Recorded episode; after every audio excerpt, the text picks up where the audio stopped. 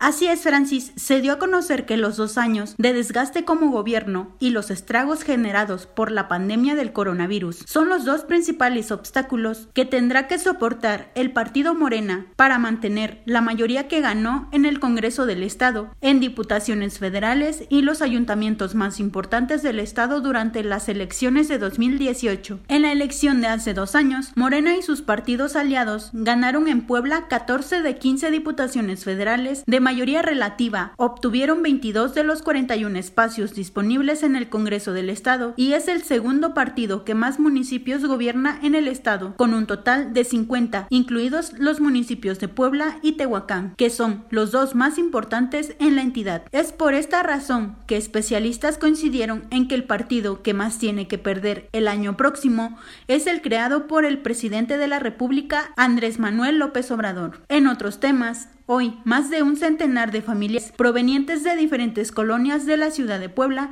se manifestaron en las principales calles de este metrópoli para denunciar la negligencia del gobierno municipal de la morenista Claudia Rivera Vivanco, a quien acusan de negar servicios básicos como agua potable, drenaje sanitario y redes de electrificación. Esta es la voz de los inconformes. Adelante. Drenaje,